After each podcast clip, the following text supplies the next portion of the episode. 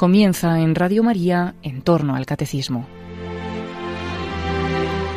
Los últimos sábados les hemos ofrecido la reposición de algunas lecciones de Mariología del padre Cándido Pozo, aprovechando que el padre Luis Fernando de Prada estaba exponiendo en su programa sobre el Catecismo de la Iglesia Católica también algunas explicaciones sobre la Virgen María y la Iglesia. Hoy, que nos encontramos en una fecha muy cercana a la Asunción de la Virgen María, vamos a seguir hablando de María y lo vamos a hacer con la reposición de un programa, Ahí tienes a tu madre, que dirige en Radio María el padre Juan Antonio Mateo. Escucharemos el programa que dedicó a la Asunción de María al cielo.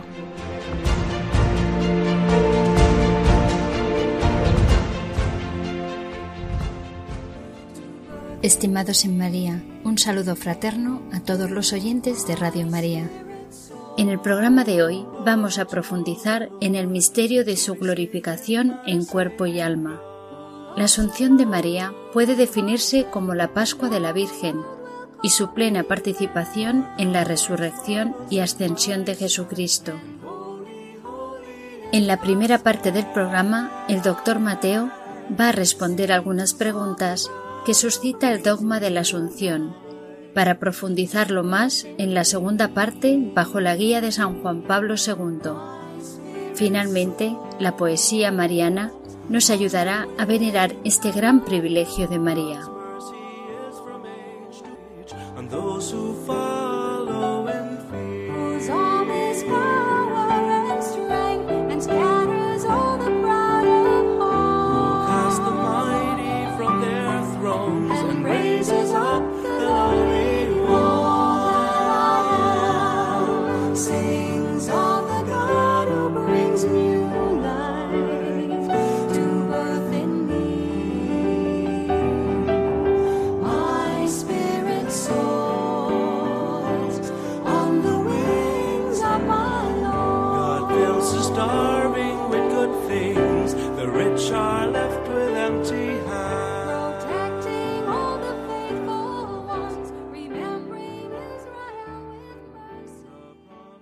Doctor Mateo, ¿podría hablarnos usted del fundamento bíblico del dogma de la Asunción de la Virgen? Algunas personas objetan que nada sale en el Nuevo Testamento al respecto de esta nueva verdad de fe que definió la Iglesia. Yo creo que en primer lugar hay que aclarar que la definición dogmática de la Asunción de la Virgen María en cuerpo y alma al cielo no constituye una nueva verdad de fe. Un dogma no crea una nueva verdad. Simplemente explicita, refuerza, consolida una verdad de fe que forma patrimonio de la revelación y que el pueblo cristiano ha creído constantemente. Esto es muy importante aclararlo. Respecto a los fundamentos bíblicos de la bula definitoria, hay que decir que ésta afirma que todas las razones y consideraciones de los santos padres y de los teólogos sobre la Asunción se apoyan como último término en la Sagrada Escritura. Aunque esta verdad no está explícitamente revelada en la Biblia, se encuentra al menos virtual o implícitamente en la revelación escrita según la lectura creyente de la Iglesia y según la lectura autorizada de la Iglesia. Recordemos aquello que nos enseñaba el Concilio Vaticano II en la Constitución Dei Verbum, que sólo el magisterio vivo de la Iglesia es la autoridad para interpretar auténticamente la revelación escrita o transmitida. La Constitución Munificentissimus Deus recuerda diversos textos de la Escritura que los teólogos han interpretado como apoyos bíblicos de la Asunción. Por ejemplo, Génesis 3.15. Dios promete tras la caída que la mujer, María, estará estrechamente unida a su descendencia, Cristo, en el triunfo contra el demonio. Debe relacionarse este texto con la tradición patrística sobre María como nueva Eva, que ya hemos explicitado en alguno de estos programas, y con la doctrina paulina que vincula la muerte al pecado, por ejemplo, Romanos 5.12. Parte esencial e histórica de esta victoria fue la resurrección de Cristo, de ahí que se pueda asociar la glorificación del cuerpo de María a la victoria del Quirios del Señor. También se cita los textos de Lucas 1.28 y Apocalipsis 12.1 y siguientes. En el texto de Lucas recordemos que el arcángel San Gabriel llama a María llena de gracia, y a esta plenitud de gracia corresponde la plenitud de gloria, también corporal, Además, la bendita entre todas las mujeres debía quedar exenta de toda maldición del pecado, también de aquella por la que el cuerpo se convertirá en polvo. El texto del Apocalipsis nos presenta una gran señal que apareció en el cielo, una mujer vestida de sol y la luna bajo sus pies y sobre su cabeza una corona de doce estrellas. Muchos teólogos y exegetas ven en este texto un sentido mariológico asuncionista cierto. Hay que decir que estos textos de la Escritura no pueden interpretarse aislados, sino en armonía unitaria de toda la revelación a la luz de la tradición y en la analogía de la fe. Así contemplados fundamentan el dogma de la Asunción y puede afirmarse que tal verdad está implícitamente revelada en la Sagrada Escritura, yo insistiría finalmente en el gran testimonio bíblico del Nuevo Testamento de la unión constante, fiel, solícita, indisoluble entre Cristo y María. María está unida a la persona de su Hijo y a su obra, nos decía el Papa Pablo VI, en los misterios de la Encarnación y de la Redención. Y a esta unión también corresponde una unión en el estado glorioso, a Cristo resucitado y glorioso.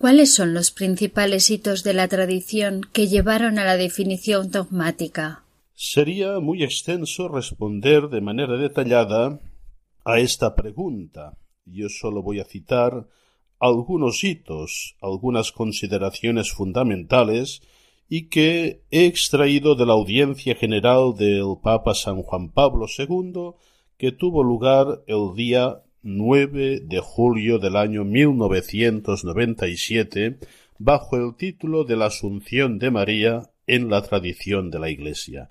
Los oyentes podrán encontrar este texto y también el conjunto de las preciosas y riquísimas catequesis del Santo Pontífice en el volumen que he recomendado tantas veces La Virgen María, editado por Libros Palabra. Nos dice en esta catequesis San Juan Pablo II que la perenne y concorde tradición de la Iglesia muestra cómo la Asunción de María forma parte del designio divino y se fundamenta en la singular participación de María en la misión de su Hijo. Hay un texto muy bonito de San Germán de Constantinopla del año 733 que pone en labios de Jesús se prepara para llevar a su madre al cielo estas palabras Es necesario que donde yo esté estés tú también, madre inseparable de tu Hijo. Se trata de una humilía en la fiesta de la dormición de María que comentamos en el anterior programa. Además, la misma tradición eclesial ve en la maternidad divina la razón fundamental de la Asunción. Otro texto interesante que cita San Juan Pablo II corresponde a un relato apócrifo del siglo V atribuido al pseudo Melitón. El autor imagina que Cristo pregunta a Pedro y a los apóstoles qué destino merece María, y ellos le dan esta respuesta Señor, elegiste a tu esclava para que se convierta en tu morada inmaculada. Por tanto, dado que después de haber vencido a la muerte reinas en la gloria, a tus siervos nos ha parecido justo que resucites el cuerpo de tu madre y la lleves contigo dichosa al cielo. Un texto que expresa muy bien el sensus fidei del pueblo de Dios. Según algunos padres de la Iglesia, otro argumento en que se funda el privilegio de la Asunción se deduce de la participación de María en la obra de la redención. San Juan Damasceno subraya la relación entre la participación en la pasión y el destino glorioso. Era necesario, escribe, que aquella que había visto a su Hijo en la cruz y recibido en pleno corazón la espada del dolor, contemplara a ese hijo suyo sentado a la diestra del Padre. Y consideraba Juan Pablo II sobre este texto que a la luz del misterio pascual, de modo particularmente claro, se ve la oportunidad de que junto con el Hijo también la Madre fuera glorificada después de la muerte. Finalmente, el Concilio Vaticano II, recordando en la Constitución dogmática sobre la Iglesia el misterio de la Asunción, atrae la atención hacia el privilegio de la Inmaculada Concepción, precisamente porque fue preservada libre de toda mancha del pecado original, María no podía permanecer como los demás hombres en el estado de muerte hasta el fin del mundo la ausencia del pecado original y la santidad perfecta ya desde el primer instante de su existencia exigían para la Madre de Dios la plena glorificación de su alma y de su cuerpo. Añade también San Juan Pablo II que contemplando el misterio de la Asunción de la Virgen es posible comprender el plan de la providencia divina con respecto a la humanidad después de Cristo Verbo encarnado. Así María es la primera criatura humana que realiza el ideal escatológico, anticipando la plenitud de la felicidad prometida a los elegidos mediante la resurrección de los cuerpos.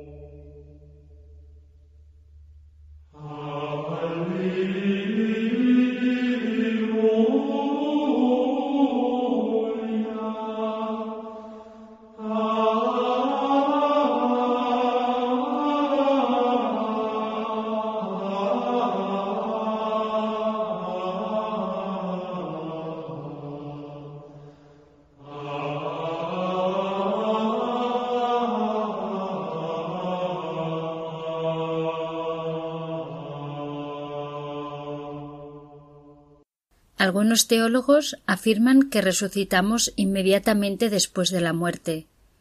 ¿Cómo se comprendería la asunción de la Virgen a partir de esta teoría?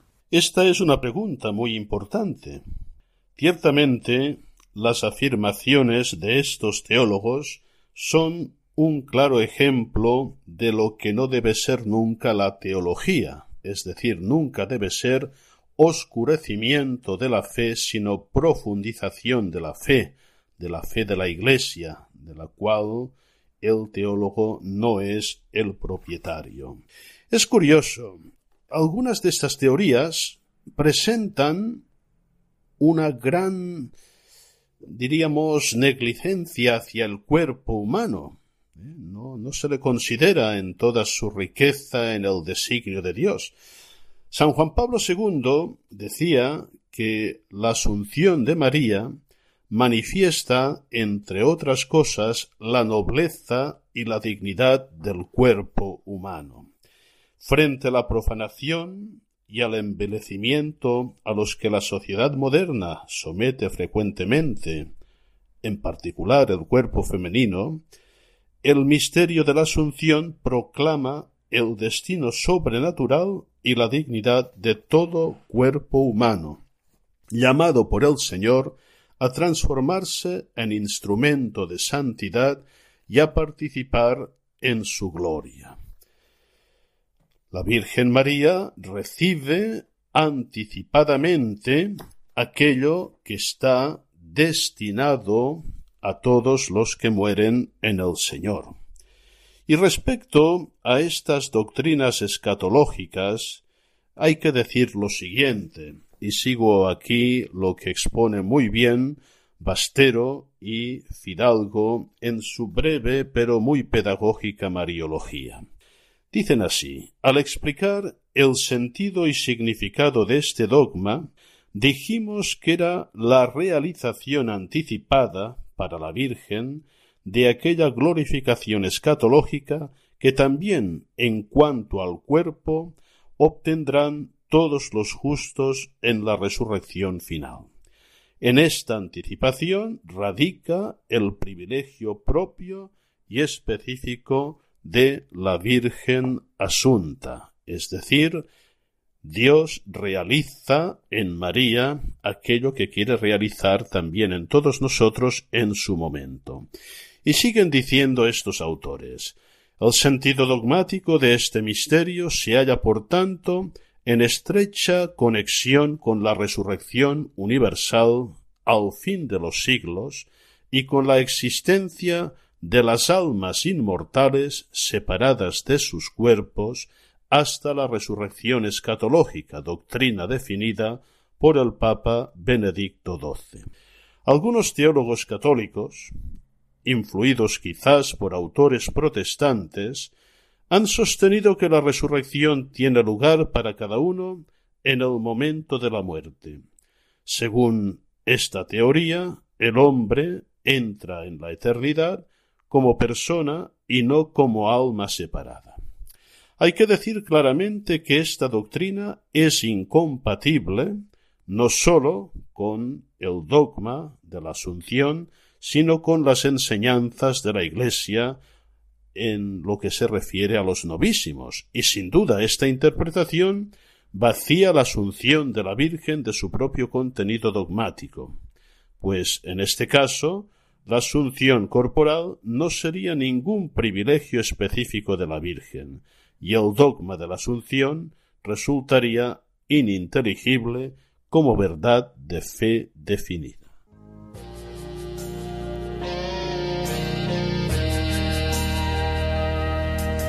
Pecado fuiste concebida,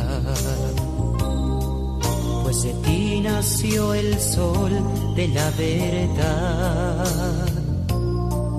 Con tus gestos maternales educaste a Jesús y a pesar de las pruebas soportaste el dolor.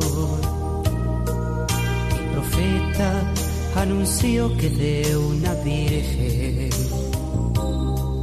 nacería Jesucristo nuestro Dios.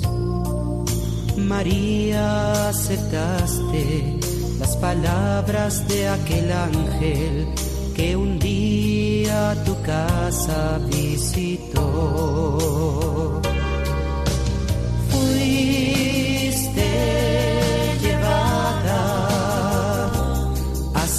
Trono del Señor. Fuiste llevada.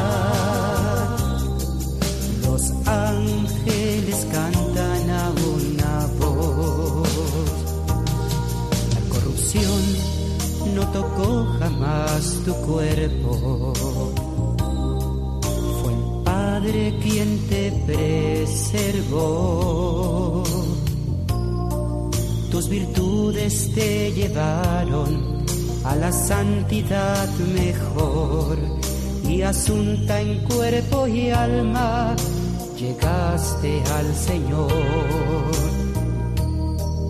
El pecado no tocó jamás tu corazón, la criatura más perfecta del Señor.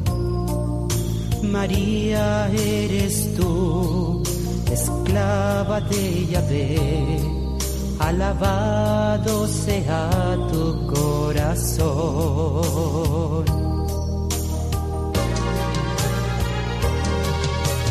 Fuiste llevada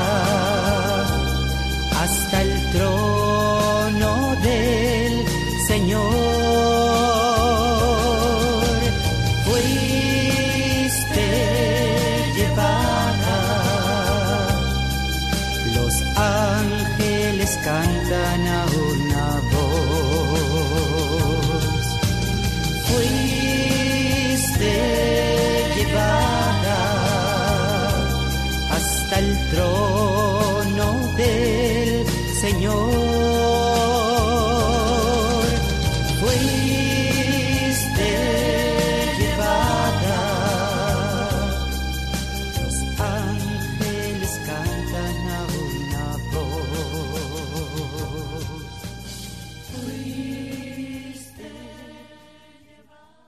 En la segunda parte del programa vamos a comentar brevemente y a escuchar una magnífica catequesis del Papa San Juan Pablo II sobre la asunción de María como verdad de fe.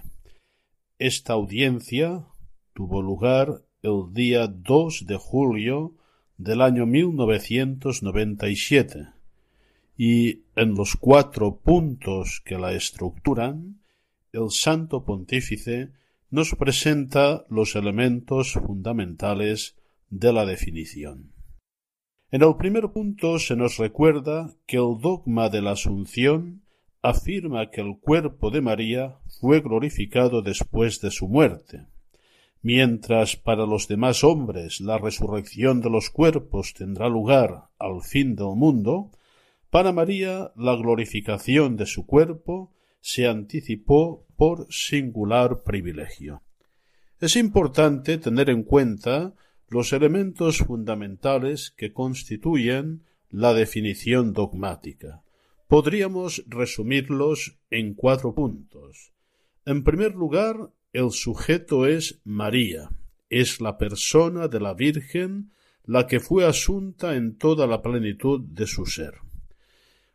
Cuando, cumplido el curso de su vida terrena, esta fórmula designa el término final de la vida terrena de María, evitando pronunciarse sobre si esta vida terminó por la muerte y resurrección o sin pasar por la separación natural de alma y cuerpo. Como vimos en el anterior programa, el magisterio posterior afirmó la muerte como el paso a la glorificación. Fue asunta. Esta asunción no se realiza por virtud propia, como sucede en la ascensión del Señor, sino por la fuerza de Dios. Y finalmente se realiza en cuerpo y alma.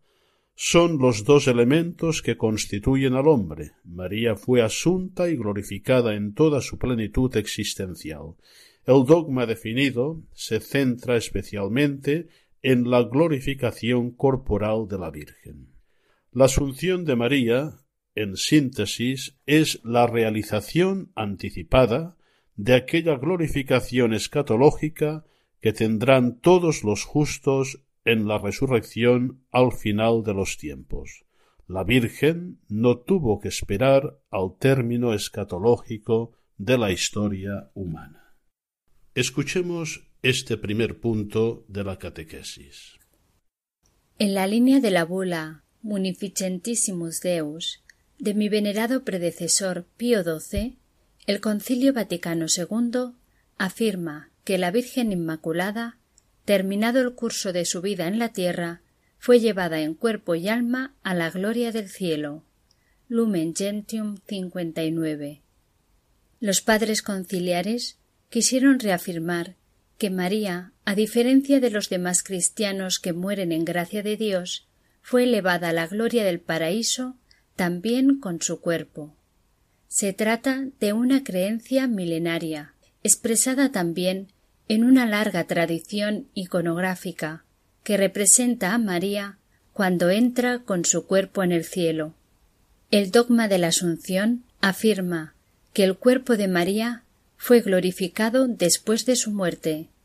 En efecto, mientras para los demás hombres la resurrección de los cuerpos tendrá lugar al fin del mundo, para María, la glorificación de su cuerpo se anticipó por singular privilegio.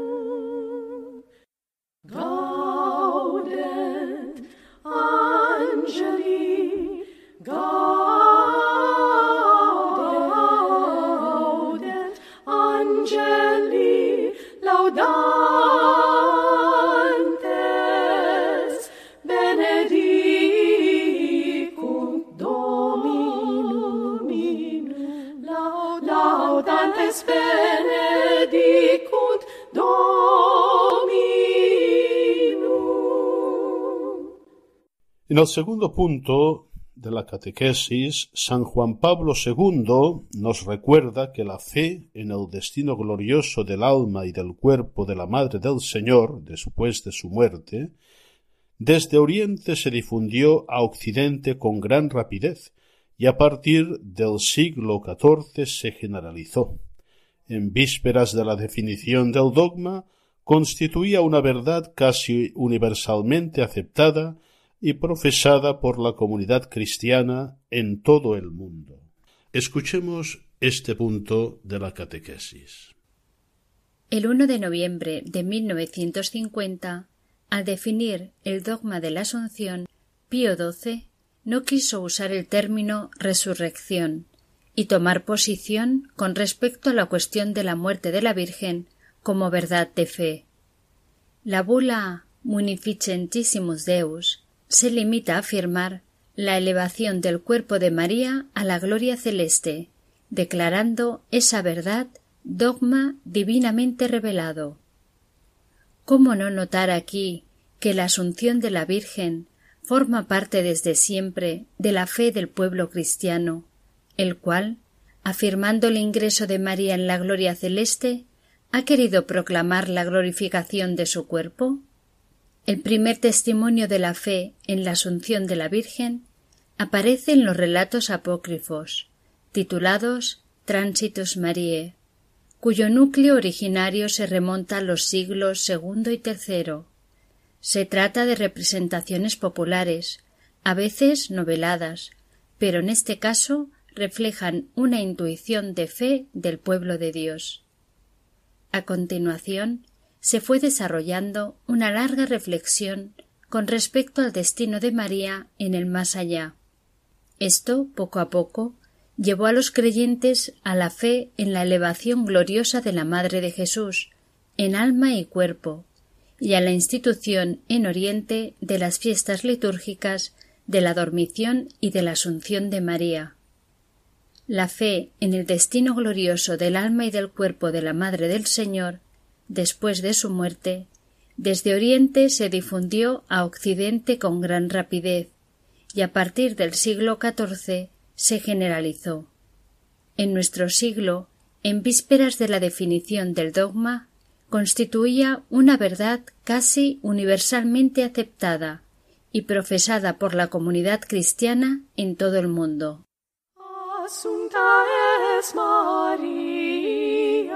In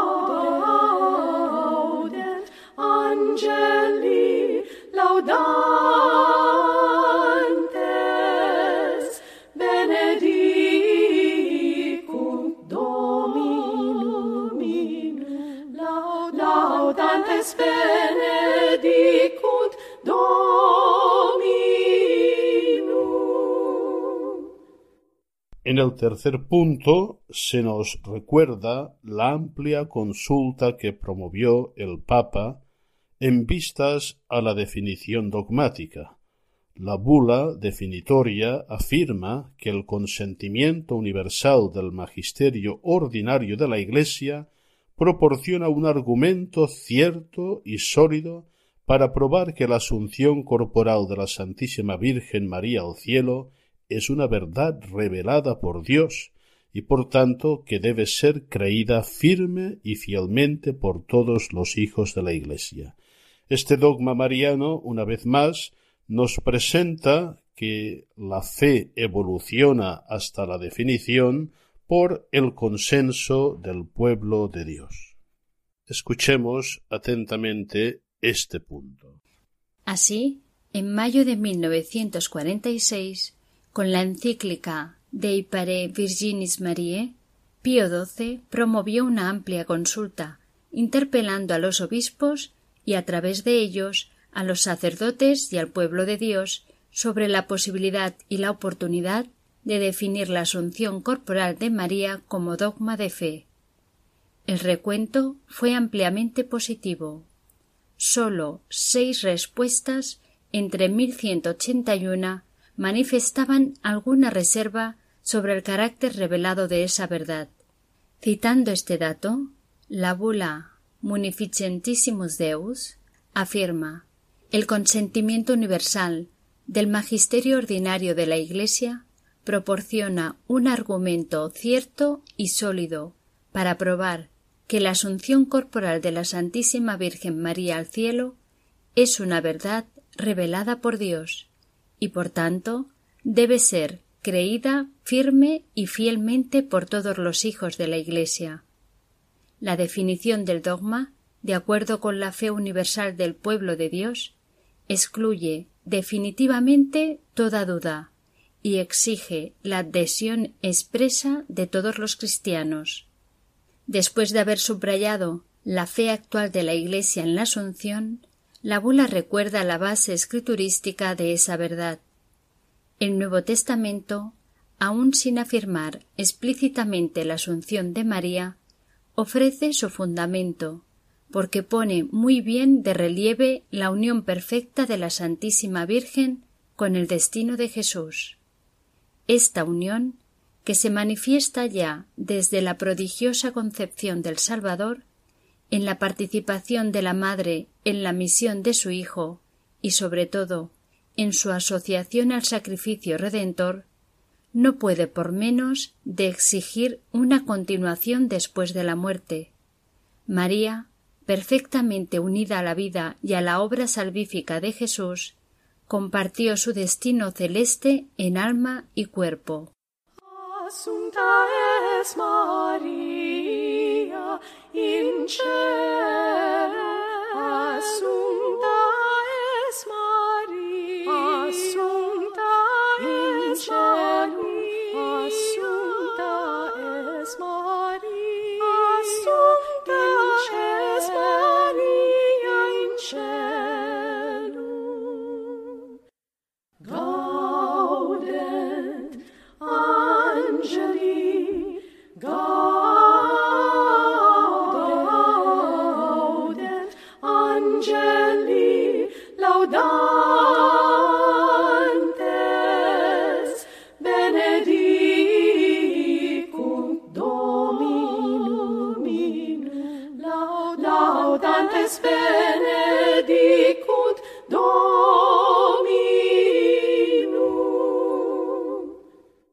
Finalmente, en el último punto de la catequesis, San Juan Pablo II recuerda que la Asunción es el punto de llegada de la lucha que comprometió el amor generoso de María en la redención de la humanidad y es fruto de su participación única en la victoria de la cruz.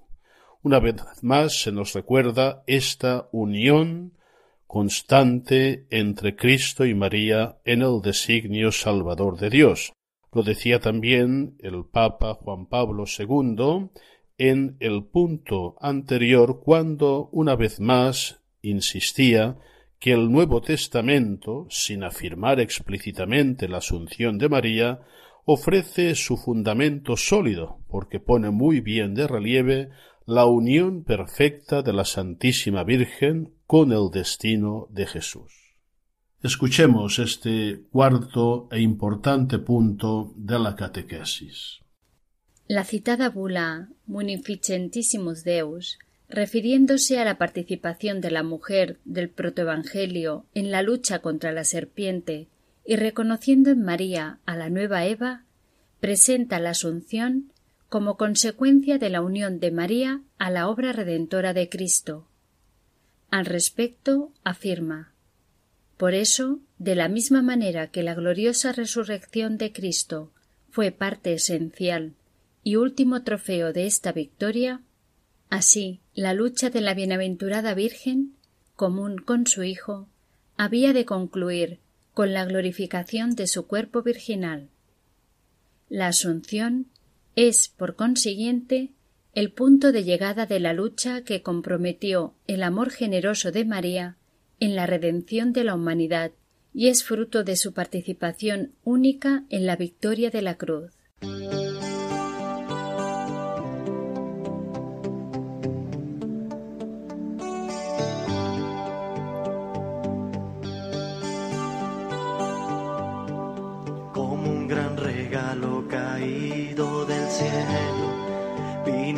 María, Madre del Señor, como la justicia que suplica el pobre, perdonaste al mundo que le traicionó, perdiste a tu Hijo por causa del hombre, por el gran pecado que él cometió.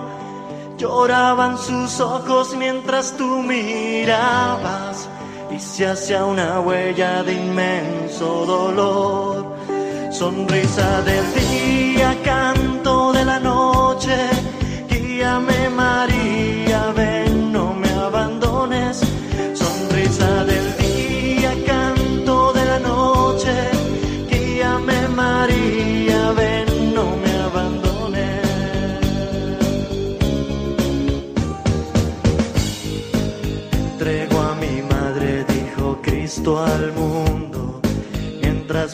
a poco moría en la cruz, sonrisa apagada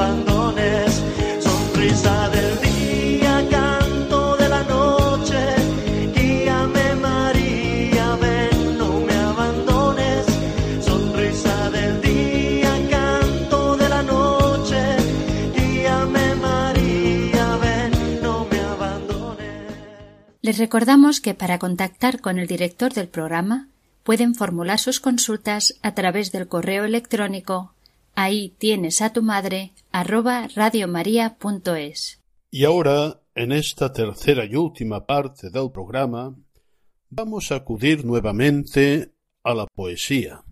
Una vez más recomiendo a todos los devotos de María y amantes de la poesía la obra extraordinaria de Laurentino María Herrán, titulada Mariología Poética Española. En el apartado María Reina, asunta en cuerpo y alma, nos ofrece el autor diversas poesías. Vamos a recoger hoy una de Lope de Vega. Este autor, experto en la mejor retórica, en otra conocida letrilla recoge y resume lo más elemental del misterio de la Asunción, al mismo tiempo que en sus símiles y metáforas de apretado conceptismo nos da una buena lección de teología popular. Todo el pequeño poema, incorporado a la liturgia de las horas, Asunción, gira en torno al símil poético del palacio divino que es María, que sube al sitio que le corresponde. Dice así.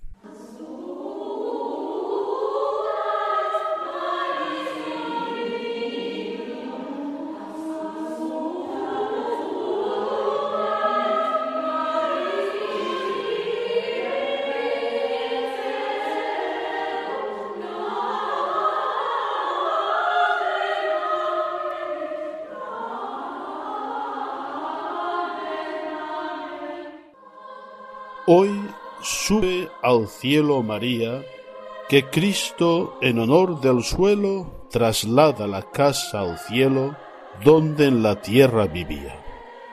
Hoy el palacio real de solo Dios habitado sube a su patria inmortal, al imperio el animado y el terreno al celestial. Hoy la casa en que vivía la eterna sabiduría Hoy la soberana aurora la luna pisa, el sol dora, hoy sube al cielo María. Suben las columnas graves de aquella siempre bendita casa, y las celestes aves, el fénix que resucita, dicen con voces suaves. ¿Cómo sube mortal velo? ¿O quién la conduce al cielo? ¿La tierra puede subir? Pero bien puede decir que Cristo en honor del suelo. Vuestro privilegio pasa casa ilustre de la ley común, porque fuisteis casa del rey, ni pagara el rey tal casa con mano escasa. Levantad al cielo el vuelo, casa hermosa, honrad al suelo, de Dios lo fuisteis, y Dios, por no estar en él sin vos, traslada la casa al cielo. Suba al que premio le den, que tan alta gloria encierra. Suba el breve cielo en quien halló Dios casa en la tierra, a donde cupo también. suba con justa alegría, que no es bien, pues que María fue de Dios cielo en el suelo, que se vuelva en tierra el cielo, donde en la tierra vivía.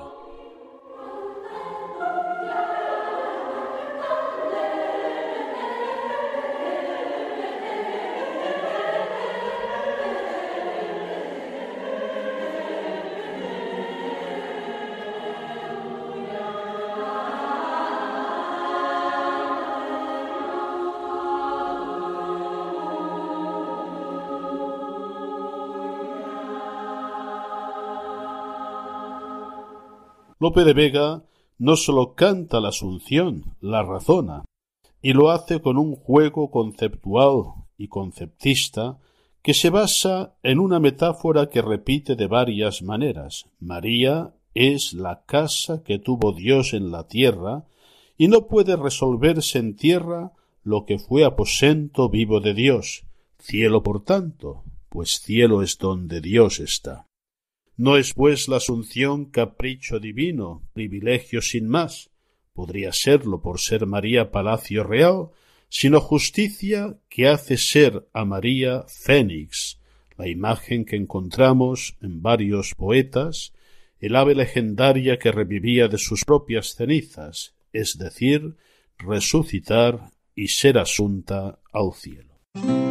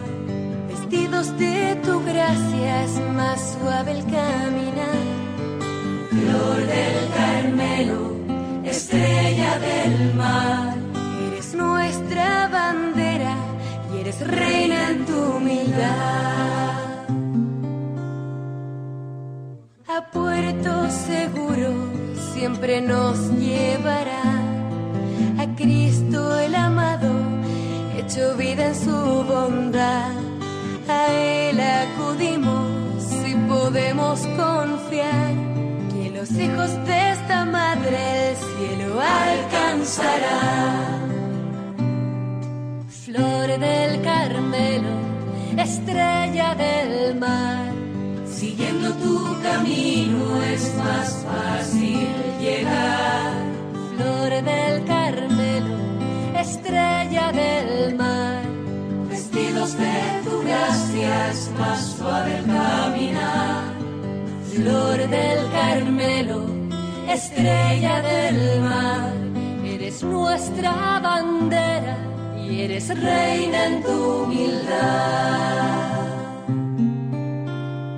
María, la nube que al cielo hizo temblar, hoy nos abres tu manto para en él descansar.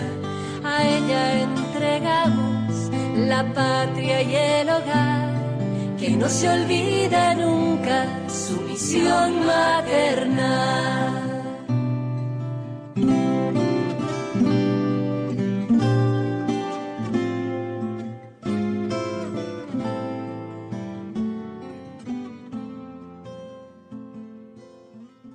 Hemos llegado al final del programa, pero Radio María continúa ofreciéndole una programación que sin publicidad nos orienta y alimenta espiritualmente. Si lo desean, pueden acceder al podcast de Radio María en la página web www.radiomaria.es, donde encontrarán los distintos programas emitidos. Les deseamos un feliz día en compañía de María, Reina Asunta a los cielos ruega por nosotros. Finaliza en Radio María el programa En torno al Catecismo. En los pasados sábados les ofrecíamos la reposición de algunas lecciones de Mariología del Padre Cándido Pozo, siguiendo un poco y como complemento a las explicaciones sobre la Virgen María y la Iglesia que el Padre Luis Fernando de Prada ha estado exponiendo en su programa sobre el Catecismo de la Iglesia Católica. Hoy, en esta fecha tan cercana a la Asunción de la Virgen María al cielo, que fue el pasado 15 de agosto, hemos querido ofrecerles otro programa sobre la Virgen María, en concreto la reposición del programa Ahí tienes a tu madre, que dirige en Radio María el padre Juan Mateo. Hemos escuchado la reposición de un programa del año 2016 en el que nos hablaba de la Asunción de María al cielo.